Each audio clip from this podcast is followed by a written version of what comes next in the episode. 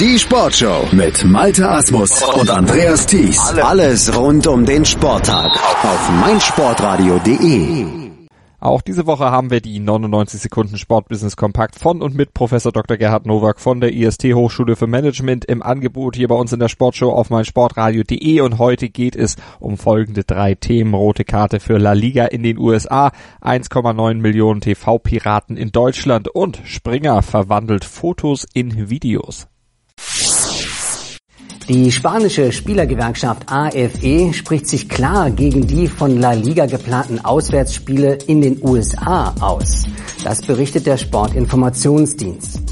La Liga soll dem Vernehmen nach bereits eine Vereinbarung mit der US-Agentur Relevant Sports abgeschlossen haben, die in den kommenden 15 Jahren mit der Umsetzung der Auslandsspiele beauftragt worden ist.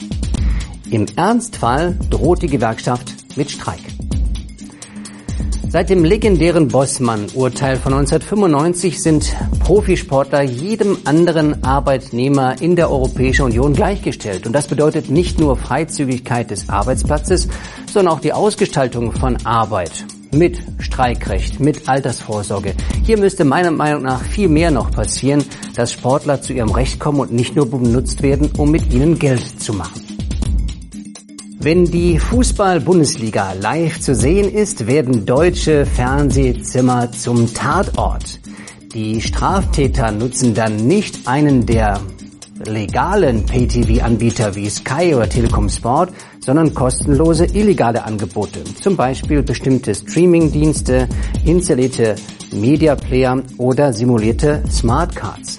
Der wirtschaftliche Schaden beträgt 700 Millionen Euro pro Jahr. Das geht aus einer Studie von Goldman hervor, die das Handelsblatt jetzt vorgelegt hat. Wirtschaftlicher Schaden ist nicht nur das eine, sondern auf der anderen Seite auch ein Verhalten, das nicht zu akzeptieren ist. Denn hier gehen nicht nur Umsatzeinbußen bei den Anbietern hervor, den legalen, sondern auch Umsatzeinbußen für die Sozialkassen und für die vor- und nachgelagerten Wirtschaftsbetriebe, etwa bei den Sportsbars. Der Axel Springer Verlag und die Deutsche Fußballliga haben ein neuartiges Leserangebot gestaltet. Sie digitalisieren Fotos. In den Printausgaben der Bildgruppe mit Bild, Bild am Sonntag, Sportbild, Fußballbild werden verdeckte QR-Codes in den Fotos abrufbar sein, sodass das Foto in einem Videokontext gestellt wird und möglicherweise auch durch andere Fotoangebote ergänzt wird. Das ist ein sehr schönes Beispiel, wo jeder Verein, jeder Verband und jeder Eventveranstalter aus analogen Stadionheften, Programmheften, Jubiläumsdokumentationen jetzt digitale Weiterentwicklungen schaffen kann, um damit neue Umsatzerlöse zu erzielen und neue Mitglieder für sich zu gewinnen.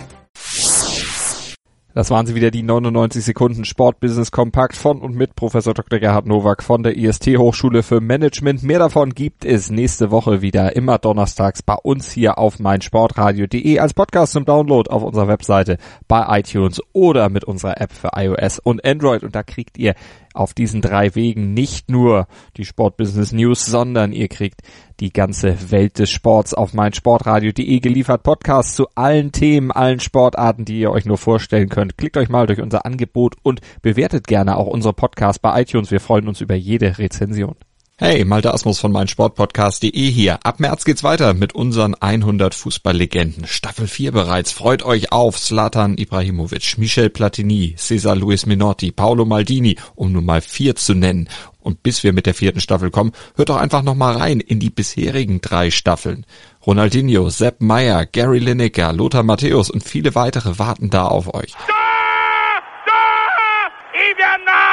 100 Fußballlegenden.